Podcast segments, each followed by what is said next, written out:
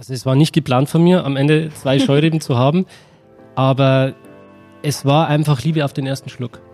Also es muss nicht immer Sauvignon Blanc sein. Natürlich ist Sauvignon Blanc eine tolle Rebsorte und sie ist vielseitig. Du kannst sie sogar im Holzfass ausbauen, für mich alles schön und gut. Aber so eine Scheurebe, die findest du halt nur in Deutschland.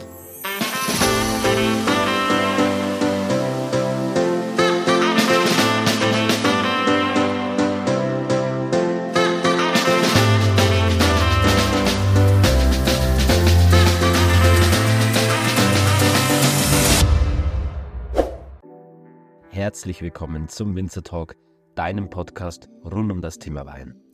Ich bin heute nach Bremen zu Ludwig van Kapf gereist, um mich mit Irina Gabelmann zu unterhalten. Und obwohl Ludwig van Kapf als eines der ältesten Weinhandelshäuser in ganz Deutschland bekannt ist, scheuen sie sich nicht, neue Wege zu gehen. Mir wurde nämlich angeboten, mein eigenes Weinpaket zusammenzustellen. Das ist wirklich was ganz Besonderes für mich, denn obwohl ich nunmehr seit ja mittlerweile vier Jahre in Vollzeit, also vor vier Jahren habe ich meinen eigentlichen Job als Ingenieur gekündigt, als Content Creator in der Weinbranche unterwegs bin, gab es noch nie eine derartige Möglichkeit für mich. Es gab zwar immer wieder Kooperationen, aber es hat nie jemand gesagt, Daniel, sieh dir unser ganzes Sortiment an, such dir die Lieblingsweine aus, die besten Weine für dich und mach daraus ein Paket. Also habe ich mir alle Weine von Ludwig van Kapf angeschaut, durchprobiert und meine Auswahl getroffen. Die einzige Voraussetzung, die es gab, war, es sollten Weißweine sein. Was ich mir dabei gedacht habe und warum es dann am Ende diese Weine geworden sind, das bespreche ich mit Irina Gabelmann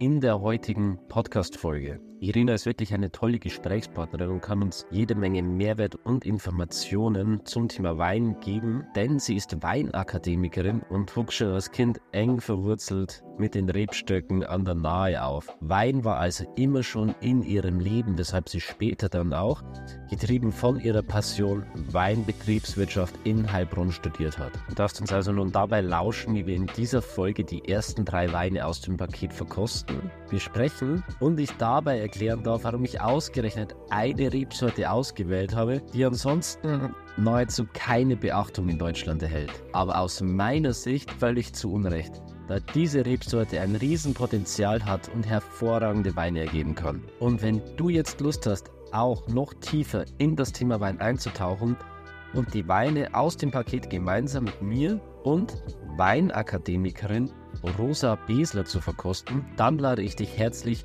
zur Masterclass am 10. September um 19 Uhr ein. Rosa und ich werden euch online zeigen, wie ihr die Aromen und Geschmäcker erkennen, zuordnen und benennen könnt.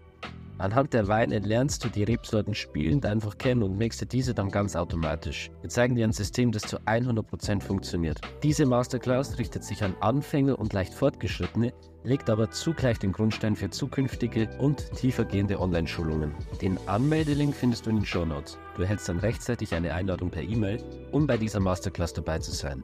Den Link für das Weinpaket findest du ebenfalls in den Shownotes. Also hol dir jetzt die Beine und trag dich in die Masterclass ein, um mit uns gemeinsam auf Entdeckungsreise zu gehen. Ich freue mich auf jeden Fall, dich live bei dieser Weinverkostung zu sehen und wünsche dir jetzt viel Spaß mit Ludwig von Kopf und Irina Gabelmann.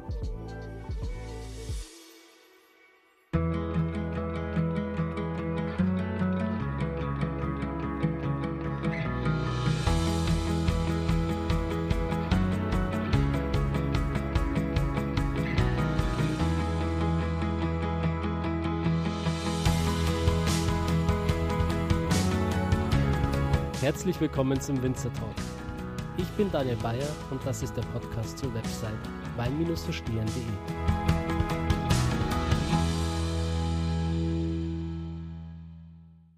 Ich hatte noch nie die Möglichkeit, so richtig frei mein eigenes Weinpaket zu gestalten, wo ich wirklich sagen kann, da sind die Weine drin, hinter denen ich zu 100% stehe, Weine, die mich interessieren und Weine, die vor allem auch meine Follower, meine Leser, Leser, meine Zuhörer interessieren. Bevor wir jetzt gleich eintauchen in die Folge, ich habe auf jeden Fall äh, mir sehr viele Gedanken darüber gemacht, wie man das Ganze aufbauen kann.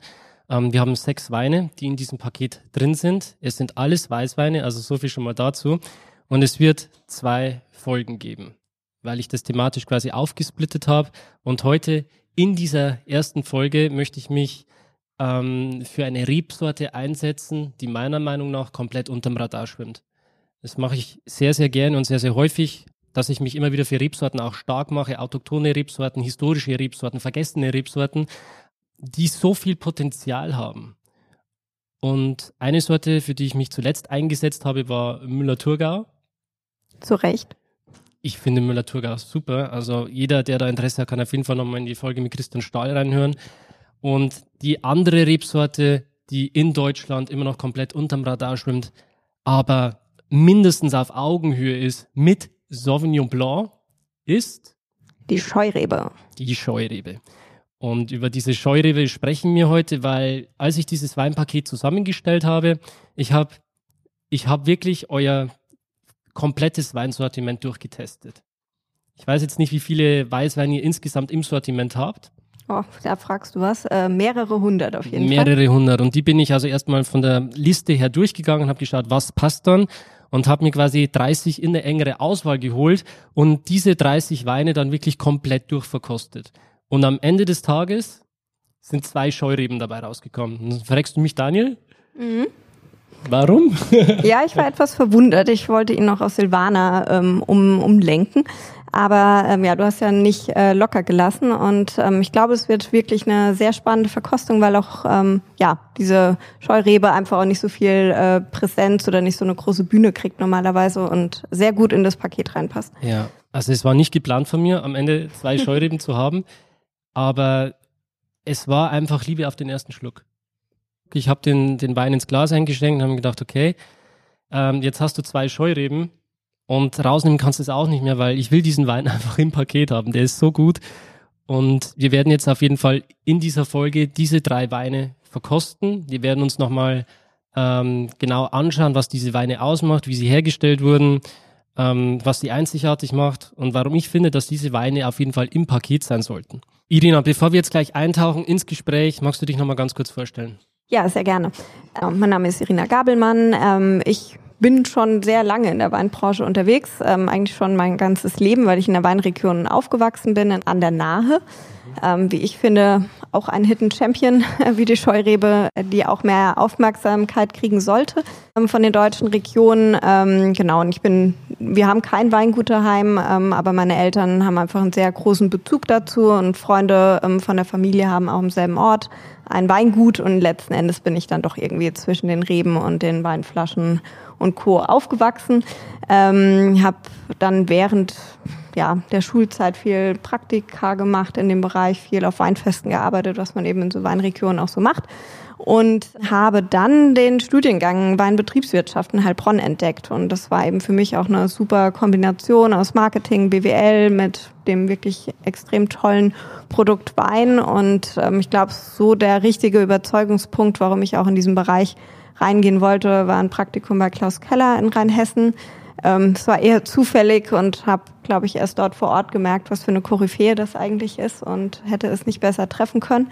Und ähm, ja, so ist das gekommen und letzten Endes bin ich seitdem auch wirklich in der Branche unterwegs, in vielen Stationen beim Falstaff, aber auch in Berlin, so typisch Start-up-Weinbusiness und ähm, ja, bin dann jetzt nach äh, einigen Jahren und noch äh, nach äh, Zusatzausbildung wie Weinakademiker und Co. dann irgendwann in Bremen gelandet und ähm, darf jetzt hier in dem so einem klassischen Imports- und Distributeursgeschäft und dort eben in der äh, Direct-to-Consumer-Unit unterwegs sein und ähm, ja, freue mich, ähm, Marken wie Ludwig von Kapf hier auch voranzubringen. Wow, also dein Lebenslauf ist auf jeden Fall ganz schön dick.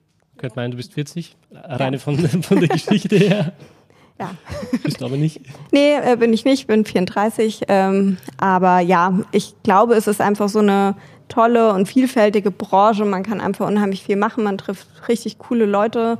So, ganze, wie, so wie dich zum Beispiel, genau. Ähm, ja, also es kommt immer wieder was Neues und ähm, das hält einen dann natürlich auch auf Trab und man will auch viel erleben, viel auskundschaften und irgendwie ergeben sich dann natürlich auch immer neue Möglichkeiten. Und ähm, jetzt in meiner Position mit dem Team kümmern wir uns darum, dass wir das bestmögliche Sortiment auch für unsere Kunden haben, haben viel Zusammenarbeit mit, mit unseren Lieferanten, ähm, viel Produktentwicklung, auch eigene exklusive Abfüllung gemeinsam mit, mit unseren Lieferanten. Das macht einfach unheimlich viel Spaß und ist sehr inspirierend.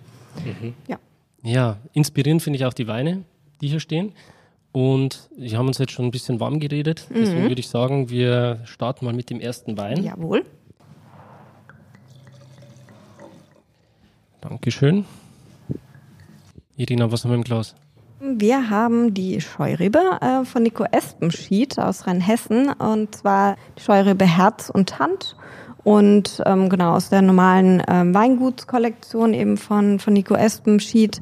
Ähm, ist ein ganz toller Winzer, den ich jetzt auch mehrfach ähm, schon besuchen konnte, auch vor Ort in Rheinhessen. Und ähm, genau, er hat sich auch ähm, viel verschrieben, sage ich jetzt mal, eins davon aber auch ähm, er ist ein sehr moderner Winzer auf der einen Seite, aber auch einer, der sehr viel auch auf ähm, Tradition achtet. Ähm, er ist aus einer Weingutsfamilie, die auch schon sehr, sehr lange ähm, dort ähm, an der, auf dem Hof ist und ja, ich glaube schon seit dem 17. Jahrhundert dort auch Weinbau betreibt und ähm, er legt auch sehr viel Wert eben auf ähm, auch auf traditionelle Rebsorten, auf ähm, auch eher naturbelassene Verarbeitung der Trauben und somit passt eben Scheurebe auch ähm, extrem gut ähm, mhm. zu seinem Portfolio. Ja, also er versucht den Wein wirklich so möglichst, also so nah wie möglichst an der Natur zu lassen, wenig zu schönen oder zu filtern oder irgendwelche Eingriffe zu machen, weil jeder Eingriff, den du ja quasi im Wein hinterher machst, nimmt eigentlich wieder Aromen weg. Genau, also er macht, es fängt eigentlich schon direkt an, dass auch, ähm, sag ich mal, die Bearbeitung im Weinberg sehr, sehr schont und sehr ähm, naturbelassen ist. Ähm, wenn die Trauben auch geerntet sind, ähm, auch es wird jetzt nicht alles rausgepresst bis zum letzten Tropfen, sondern es läuft viel über Saftabzug äh, oder ganz leichte Pressung. Ähm, das ist sehr gut, weil dann ganz wenig Bitterstoffe auch mit reinkommen in den Wein und einfach die Frucht betont wird ähm, und, äh, sag ich mal, so der ursprüngliche Charakter dann auch von der, von der Traube. Und ich glaube, das merkt man auch sehr im, im, im Wein. Einfach eine, eine sehr schöne kräutrig-würzige Nase auch tatsächlich. Also das Schöne an diesem Wein ist ja, er ist zu 100% spontan vergoren. Mhm. Also da sind keine Reinzuchthäfen mit dabei, da ist nichts geschönt. Es ist wirklich reines Aroma von der Traube, es Terroir, was sich hier widerspiegelt. Ja, also das finde ich macht auch einfach ähm, ja den Charakter und auch sag ich mal die die generelle Philosophie von von Nico auch aus, dass er einfach sehr nah an dem was ihm die Natur und auch die, die Familie letzten Endes auch so in, in die Wiege gelegt hat, dann auch damit zu arbeiten und das dann auch am bestmöglich auch auszudrücken. Mhm. Der war bis zur Lagerung auf der Vollhefe. Das merkt man auch. Also man hat jetzt am Gaumen wirklich, Entschuldigung, dass ich das sage, man hat am Gaumen wirklich Maul voll Wein. Mhm. Da hast du einfach, das ist cremig, ähm, es gleitet den Mund aus, Du hast jetzt nicht das Gefühl, dass das irgendwie so ein wässriger Wein ist oder irgendwas, sondern das, der hat wirklich Struktur auch durch diese Mazeration über Nacht, wo er quasi nochmal Grip von, von der Beere her mitbekommt, so ein bisschen Struktur. Also es ist wirklich, es ist nicht nur dieses Aroma, das wirklich sehr authentisch, unverfälscht in den, in den Wein sich äh, bemerkbar macht, sondern es ist wirklich auch diese Textur und diese Haptik, die den Wein so einzigartig macht für mich. Ist auch unheimlich frisch. Also wir haben jetzt noch 21er Jahrgang im Glas und das ist, man würde sagen, okay, das ist 22er, das ist einfach unglaublich präsent, frisch, fruchtig, super tolle Aromen. Also bin wirklich sehr begeistert. Ja, und er, er schmeckt halt auch einfach. Also das ist jetzt der erste Wein, den wir haben und das ist so, yes, los geht's. Ich habe richtig Bock hier äh, Wein zu trinken, weil der Wein macht halt auch Lust auf mir, er macht einfach Freude. Und das, obwohl es eine Scheurebe ist. Ja. Es, also es muss nicht immer Sauvignon Blanc sein, meiner Meinung nach. Und vielleicht macht es auch extra so viel Spaß, weil es eine Scheurebe ist. Also es ist einfach eine ganz tolle Rebsorte für, ähm, für viele, aber vor allem auch für Leute, die auch wirklich sehr gerne viel auch in der Nase haben. Also es gibt ja oft bei, bei äh, Weintrinkern äh, mehr die Leute, die mehr durch die Nase verkosten, andere mehr durch den Gaumen. Ähm, am Ende macht es ja beides aus, aber trotzdem, wenn man viel in der Nase haben möchte, wenn man irgendwie auch lange im Glas rumriechen möchte und einfach da viel haben möchte, da ist der, der Wein einfach extrem spannend. Es ist aber keiner, der so super laut ist, der einen mhm. so erschlägt oder der, der so klebrig ist irgendwie in der, in der Aromatik, was glaube ich, auch dazu beigetragen hat, dass der Ruf von der Scheurebe einfach in den, in den letzten Jahrzehnten nicht so gut war, weil einfach früher die Scheurebe einfach immer sehr, sehr hohem Restzuckergehalt auch ausgebaut war und dann per se vielleicht auch mit schlechterer Traubenqualität und dann per se einfach ein sehr bappig, würde man in der Pfalz sagen, so ein klebriger Wein einfach ist. Ja. Und das ist, glaube ich, ein bisschen in der, in der Erinnerung geblieben. Ja, wie so oft wurde einfach in der Vergangenheit wirklich sehr viel gemacht, wo man heute sagen würde, das geht überhaupt nicht mehr. Da haben die Winzer auf jeden Fall dazugelernt. Die neuen Generationen, die sind so qualitätsbewusst, arbeiten ertragsreduziert und wirklich äh, schonend und nachhaltig im Keller und im Weingarten. Und was für mich Scheurebe wirklich auch besonders macht, ist der Fakt, Sauvignon Blanc findest du überall auf der Welt. Du findest Sauvignon Blanc in Neuseeland, du findest äh, Sauvignon Blanc in Südafrika, in Chile, in sämtlichen Bereichen Europas. Und natürlich ist Sauvignon Blanc eine tolle Rebsorte und sie ist vielseitig. Du kannst sie sogar im Holzfass ausbauen. Für mich alles schön und gut. Aber so eine Scheurebe, die findest du halt nur in Deutschland. Ja. Das ist absolut einzigartig. Also die wurde ja 1916 von Georg Scheu, äh, wurde die Rebsorte quasi gezüchtet. Und es ist wirklich eine, eine Kreuzung aus Riesling und der Bukettrebe. Also Bouquetrebe ist so ein irreführender Name, so ein bisschen, weil man denkt so, ja, das ist halt der Sammelbegriff für Bouquet-Rebsorten, aber die heißt wirklich so. Ja.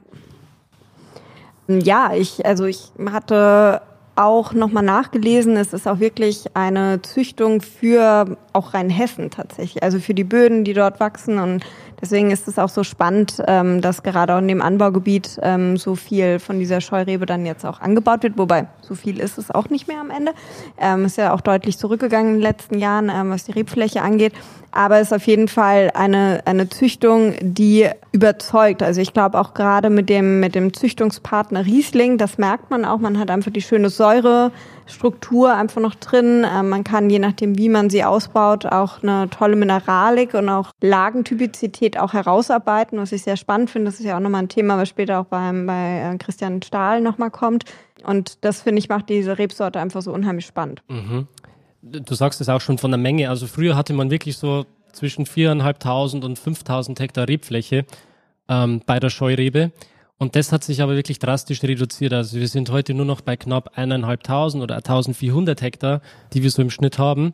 Und das Spannende ist aber, du hast Rheinhessen erwähnt. In Rheinhessen ist es tatsächlich so, dass man knapp 170 Hektar Sauvignon Blanc hat, aber fast 700 Hektar Scheurebe. Mhm. Also da alleine merkt man schon, welchen Stellenwert dann trotzdem auch die Steuerrebe in Rheinhessen hat. Ja, das stimmt. Ähm, ich glaube auch, du, du hast ja, sag ich mal, deine Einladung war ja jetzt auch, dass wir mehr auch auf unsere heimischen Rebsorten schauen und warum für dich deswegen auch die Scheurebe spannender ist als das Sauvignon Blanc. Ich glaube, wir haben das wie, wie auch nicht nur bei Wein, sondern bei vielen Produkten auch vergessen, so unsere Herkünfte und auch unsere eigenen Besonderheiten in, in, in Lebensmitteln, wo ich jetzt Wein auch einfach dazu zählen würde, hervorzuheben. Und wenn man mal schaut, ähm, du hast ja auch WSET gemacht, was man alles für fürchterliche Rebsorten lernen muss, ja. wenn man irgendwie durch Italien oder Griechenland durchgeht, da wird man ja nicht mehr fertig. Und in Deutschland ist das nur noch eine Handvoll. Also es reduziert sich wirklich auf sehr, sehr wenige Rebsorten. Ähm, und das finde ich am, am Ende auch sehr, sehr schade, weil ähm, Silvaner ist ja, sage ich mal, auch eine sehr lokal begrenzte Rebsorte, die ich da jetzt auch nochmal mit reinnehmen würde und dann, dann war es das auch schon. Ja. Und ähm, das ist ähm, schon sehr schade und das schaffen, glaube ich, andere Länder besser und deswegen sollten wir auch wirklich stolz sein auf solche ähm, Rebsorten, die jetzt vielleicht nicht autochton ist, weil sie ist ja auch gezüchtet, aber dennoch eine Besonderheit für, für Deutschland. Mhm. Ja, ich glaube, jetzt haben wir genügend über die Fakten gesprochen. Vielleicht gehen wir noch mal kurz auf den künstlerischen Aspekt ein. Magst du vielleicht mal kurz ähm, die Flasche auch noch mal in die Kamera halten, weil ich finde, dieses Etikett, das ist halt einfach auch wunderschön. Es selten, dass man wirklich auch ähm, diesen Blauton hat, finde ich. Allein der ist schon richtig nice.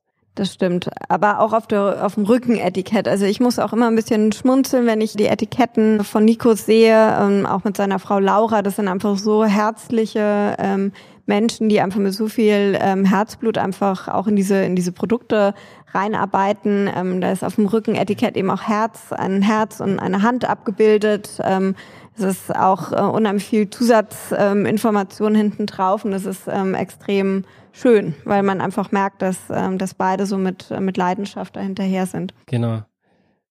Ich habe die Laura, Laura heißt sie, gell? Laura, ja. Die habe ich damals äh, auf dem Stockrisser äh, Wein-Gourmet-Festival mal kennenlernen dürfen.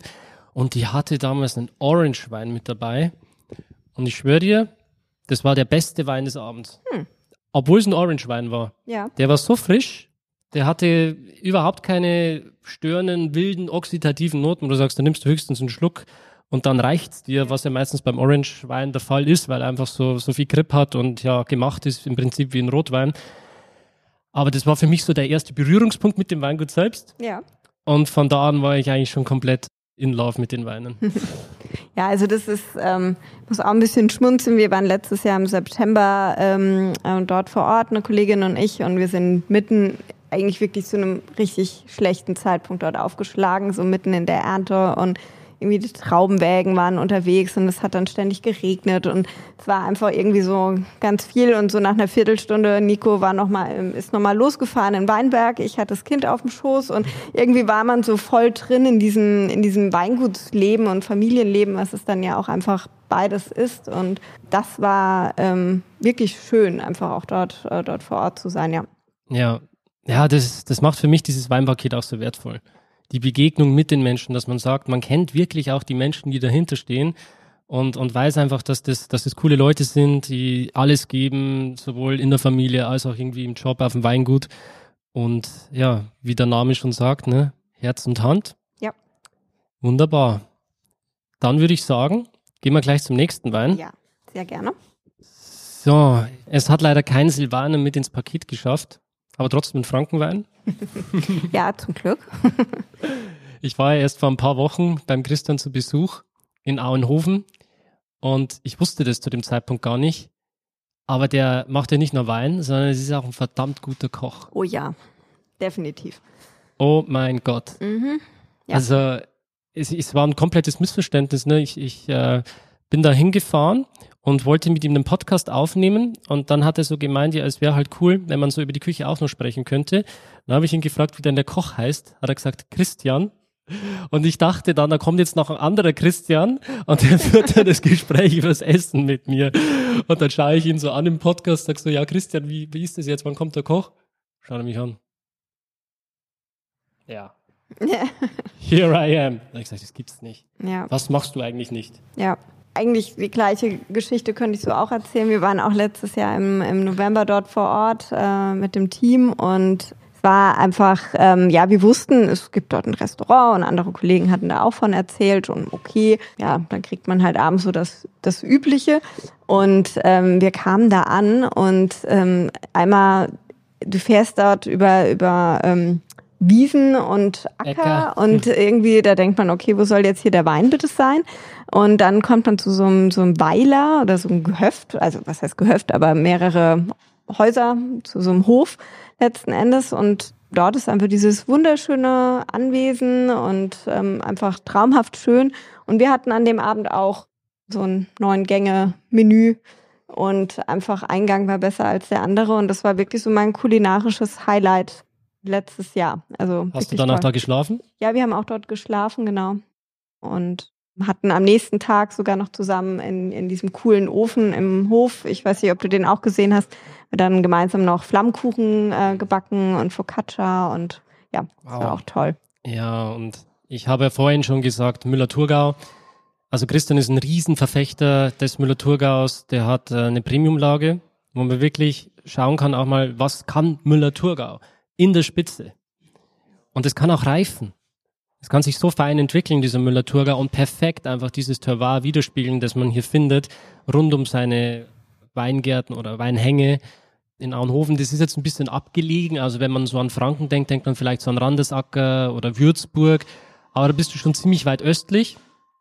Also wo sein, wo sein Betrieb steht, aber die Flächen hat er dann trotzdem auch irgendwie so komplett verteilt über die ganzen einzelnen äh, spannenden Mikroklimazonen, die sich dann quasi rund um dieses Frankenland an, am Main-Dreieck und so weiter aufspannen.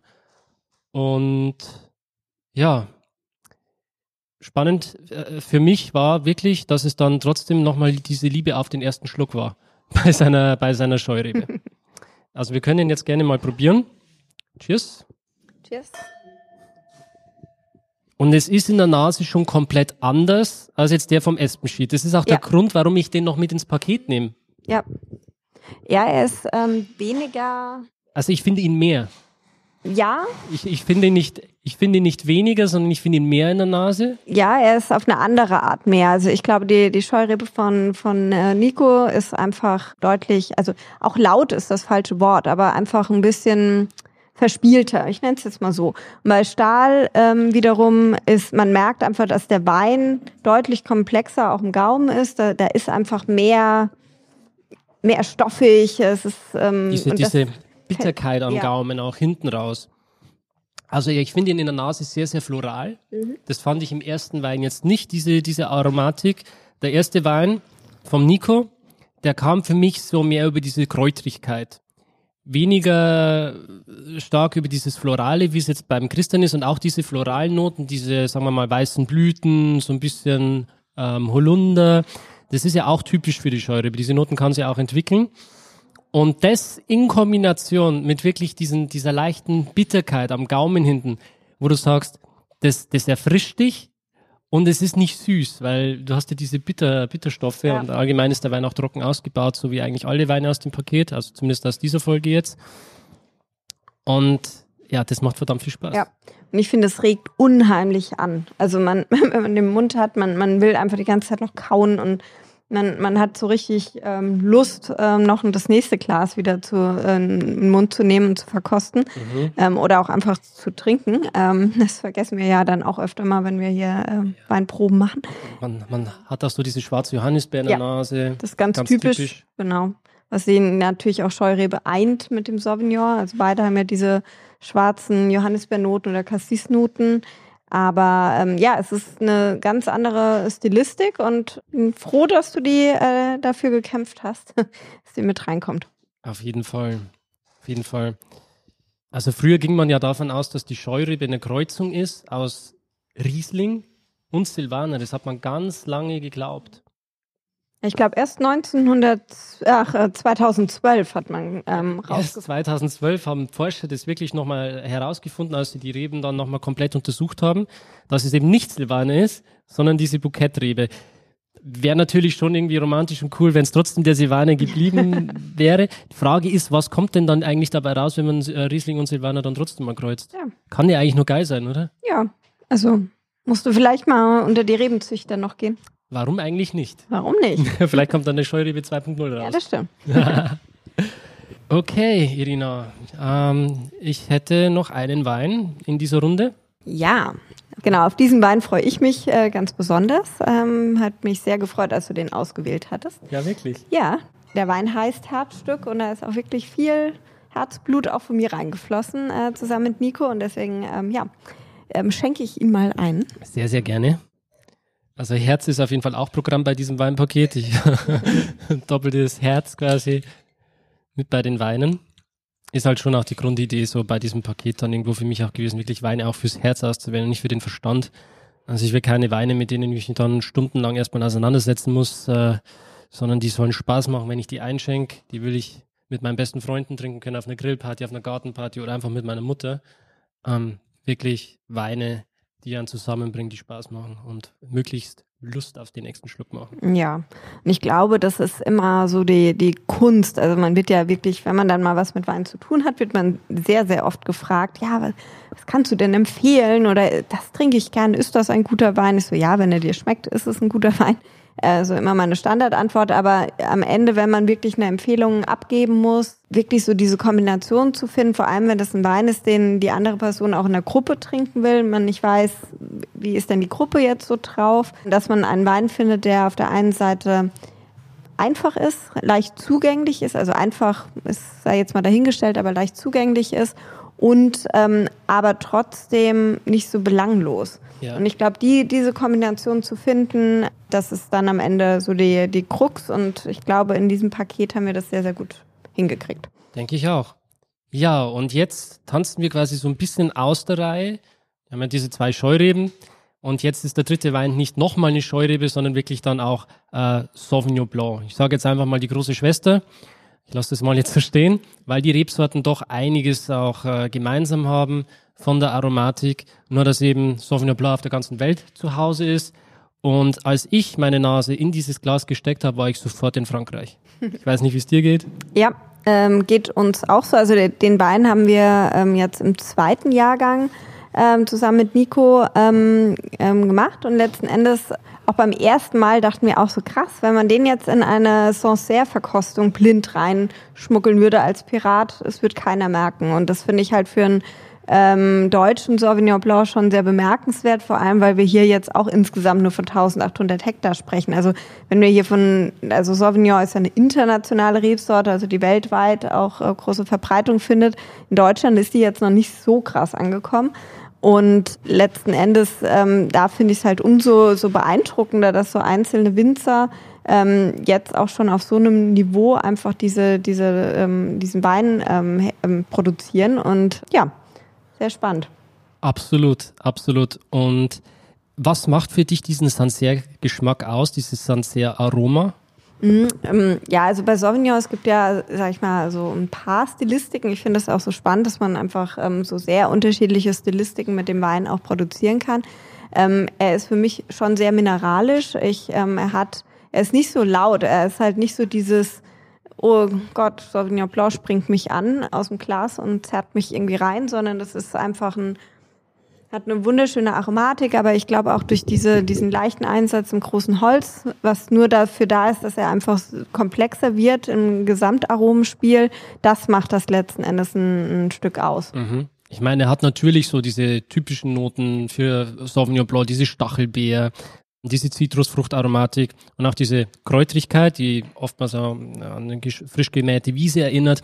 Aber was er für mich noch mitbringt, das ist so dieses Tomatenblatt, und so dieses Rauchige, dieser Fumé-Einschlag, das so ein bisschen ja. auch an so eine Sojasauce erinnert. Also es klingt jetzt ja. voll, also es klingt jetzt richtig abgespaced, aber jeder, der auch schon mal so einen Sancerre-Wein äh, probiert hat, der weiß, glaube ich, was ich meine. Also es ist jetzt nicht diese typische Neuseeland-Stilistik, wo ich sage, ich habe einfach nur Maracuja, sehr, sehr stark auf diese exotischen Fruchtnoten betont, sondern dieser Wein, der ist so vielschichtig. Ja. Da kann man so tief eintauchen und es macht einfach Spaß. Also es ist nicht so, dass es einen überfordert, jetzt auch diese ähm, etwas fremderen Aromen wahrzunehmen, sag ich mal, das hast du nicht in jedem Wein. Also du hast nicht in jedem Wein diese Stachelbeer, die oftmals so mit Katzenpipi einfach als assoziiert hm. wird, wo schon mal so ein bisschen polarisiert. Und ähm, ja, es, ich würde sogar so weit gehen zu sagen, okay, das ist jetzt von den drei Weinen, die wir haben, schon auch ein Wein, der ein Stück weit polarisieren kann. Was meinst du? Ja, aber ich glaube auch, weil generell Sauvignon polarisiert. Also, also wenn man es verkostet, manche Leute mögen einfach dieses, ich nenne es jetzt mal lautere oder diese, diese, diese Aromatik. Ich persönlich mag das sehr gerne, weil, weil ich auch jemand bin, der sehr gerne mit der Nase verkostet und einfach auch gerne was im, im Glas hat. Es ist aber auf jeden Fall dennoch ein Wein, der, der auch super gut zum Essen passt und den man trotzdem individuell flexibel auch einsetzen kann. Also ähm, deswegen, ich, ich glaube schon, dass der auch vielen ähm, so, so schmeckt. Und weil du auf diese Sauvignon-Geschichte äh, nochmal eingegangen bist, ähm, als wir im September dort waren, waren eben die Trauben so kurz vor der Ernte. Und ich habe vorher noch nie Sauvignon Blanc-Trauben probiert. Weil, also ich bin an der Nahe aufgewachsen, dann gibt es eigentlich fast nur Riesling. Ähm, und das war so cool, weil das einfach nach Sauvignon geschmeckt hat. Also die hatten schon diese Stilistik mit drin und ähm, ich habe da so die, die ersten Rebstöcke fast leer gefuttert, weil das ähm, so gut geschmeckt hat. Und wir waren auch wirklich in dieser Lage bei ihm, wo auch wirklich die Trauben vom Sauvignon Blanc für den Wein auch herkommen. Und das war aber auf jeden Fall super spannend, ähm, das wirklich im Traubenmaterial zu schmecken und jetzt mit dem neuen Jahrgang auch im Wein. Das ist mhm. echt ähm, cool, ja. Fantastisch. Ja. Ich würde sagen, vom, vom Food Pairing her, da kannst du mit diesem Wein, mit diesem Sauvignon Blanc jetzt vor allem, da kannst du auch äh, grillen dazu. Ja. Also weißes Fleisch kann ich mir dazu sehr gut vorstellen. Definitiv. Aber auch so alle Formen von, von Salaten, auch, auch ich finde auch so, so auch Burrata oder sol, solche Geschichten passen auch super gut dazu. Mhm. Ja. Ähm, dieser Wein, der ist ja in Zusammenarbeit mit euch entstanden, oder? Ja, korrekt. Ähm, genau. Also das heißt, den gibt es so eigentlich gar nicht zu kaufen am Markt, sondern wirklich nur exklusiv bei Ludwig van Kopf. Und das war halt nicht abgesprochen oder so, dass ich diesen Wein irgendwie jetzt auch suche. Ähm, sondern es war wirklich Zufall. Magst du dazu vielleicht noch ein bisschen was sagen? Genau, deswegen habe ich mich natürlich auch so gefreut, äh, dass du den Wein äh, mit ausgewählt hast. Ähm, genau, ich hatte es ja vorhin schon ein bisschen angesprochen. Wir machen mit ähm, einigen Lieferanten und, und Partnern von uns ähm, exklusive Abfüllungen. Nachher ähm, haben wir tatsächlich, oder in der zweiten Folge haben wir auch nochmal ähm, einen anderen Wein auch mit drin. Und ähm, wir haben jetzt ähm, mit Nico zusammen insgesamt sogar vier Weine. Also wir haben ähm, den, die Handwerklinie, das ist eher so Grauburgunder und Weißburgunder. Und dann eben haben wir noch zweimal das ähm, Herzstück. Und ähm, das ist eine Kooperation, die wir vor einigen Jahren jetzt auch ins Leben gerufen haben. Beim Sauvignon Blanc ist das jetzt wiederum nur der, der, der erst der zweite Jahrgang. Und ähm, genau, wir, wir gehen einfach in, in Austausch ähm, mit ähm, dem Weingut ähm, im, im Sommer, ähm, überlegen, was auch machbar ist. Wir geben oft auch Vorschläge rein. Ähm, oft kommt aber auch der Impuls tatsächlich vom, vom Weingut. Also auch der Sauvignon war wirklich ein, eine Idee von Nico jetzt in dem Fall. Und dann kriegen wir so meistens so Anfang Januar oder im Februar kriegen wir dann auch Muster zugeschickt oder wir sind am Weingut direkt und ähm, ja, erarbeiten dann an dem Tag zusammen mit dem, dem Winzer unsere Zusammenstellung letzten Endes vom, vom Wein. Also wir vielleicht auch noch mal ein bisschen mehr Holzeinsatz wollen oder vielleicht dann doch auch ein bisschen süßer oder ein bisschen weniger Restsüße und genau, kommen dann am Ende zum richtig tollen äh, Produkt, ja. Mhm. Würdest du sagen, das ist der Favorit aus, den, aus der Linie jetzt? Aus den drei Weinen? Also für mich schon, ja, weil ich einfach so das eine sehr angenehme und typischen Vertreter für Sauvignon Blanc finde. Und ich persönlich bin ein großer Sauvignon Blanc-Fan. Mhm. Ja, sehr, sehr cool. Ja, Irina, ich glaube, wir sind durch mit diesen drei Weinen. Das sind so die ersten drei Weine aus diesem Weinpaket, das ich zusammengestellt habe. Insgesamt sind sechs Stück. In der nächsten Folge besprechen wir dann auf jeden Fall die anderen drei Weine.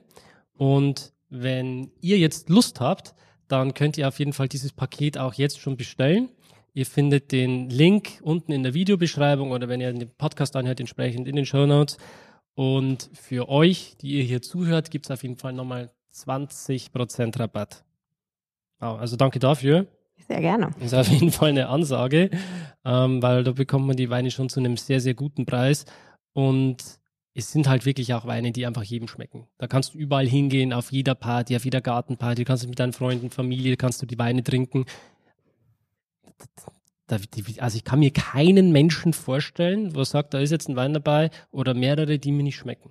Nein, das glaube ich auch nicht. Und vor allem ist es einfach sehr typisch auch für, für Deutschland, also für die deutschen Rebsorten. Es sind sehr rebsortentypische Weine auch mit drin und einfach auch eine große Bandbreite von, von Weinstilistiken, sodass du da alle abholen kannst mit. Absolut. Und dann kannst du noch eine Geschichte erzählen von einzelnen Winzern. Wenn du gerade irgendwie so auch in der Nähe wohnst, kannst du mal besuchen, kannst vorbeifahren. Schönen Gruß vom Daniel und der Irina ausrichten. Ja, genau. Die freuen sich bestimmt. Und ja, ich bedanke mich bei dir. Ja. Auch, dass ich da sein darf, bei euch hier. Sehr gerne. Ähm, Im Laden. Also schaut da gerne mal vorbei, wenn ihr möchtet. Und dann sage ich bis zum nächsten Mal. Macht es gut. Ciao. Tschüss. Schön, dass du dabei warst. Wenn dir dieser Podcast gefallen hat, dann bewerte mich auf iTunes. Wenn du Fragen hast oder mehr Informationen zum Thema Wein suchst, dann schau auf meiner Website wein-verstehen.de vorbei. Bis zum nächsten Mal.